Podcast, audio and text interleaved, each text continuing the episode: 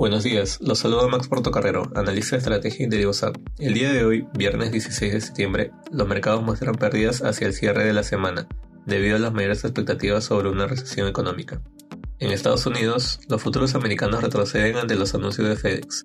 La empresa de mensajería retiró su guidance para todo el año y afirmó que implementará iniciativas de reducción de costos para lidiar con los menores volúmenes de envíos globales.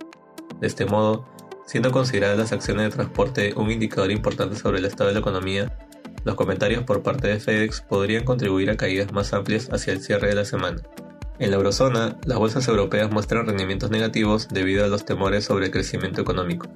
Asimismo, las mayores expectativas sobre nuevas subidas de tasa de interés y la volatilidad en el mercado de energía continúan pesando sobre las acciones durante la última jornada de la semana, por otro lado, la libra esterlina cayó por debajo de mínimos de 1985, ante la fortaleza del dólar y las advertencias de recesión.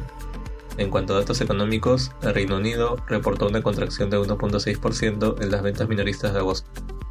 En Asia, las acciones de la región cerraron la última jornada de la semana a la baja. El Nikkei y el índice de Shanghai cayeron 1.11 y 2.30% respectivamente.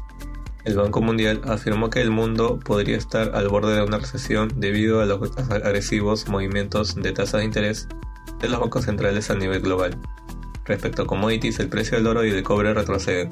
Finalmente, el precio del petróleo avanza ubicándose en niveles alrededor de los 85 dólares por barril WTI. Muchas gracias por su atención y si tuviera alguna consulta, no duden en contactarse con su asesor.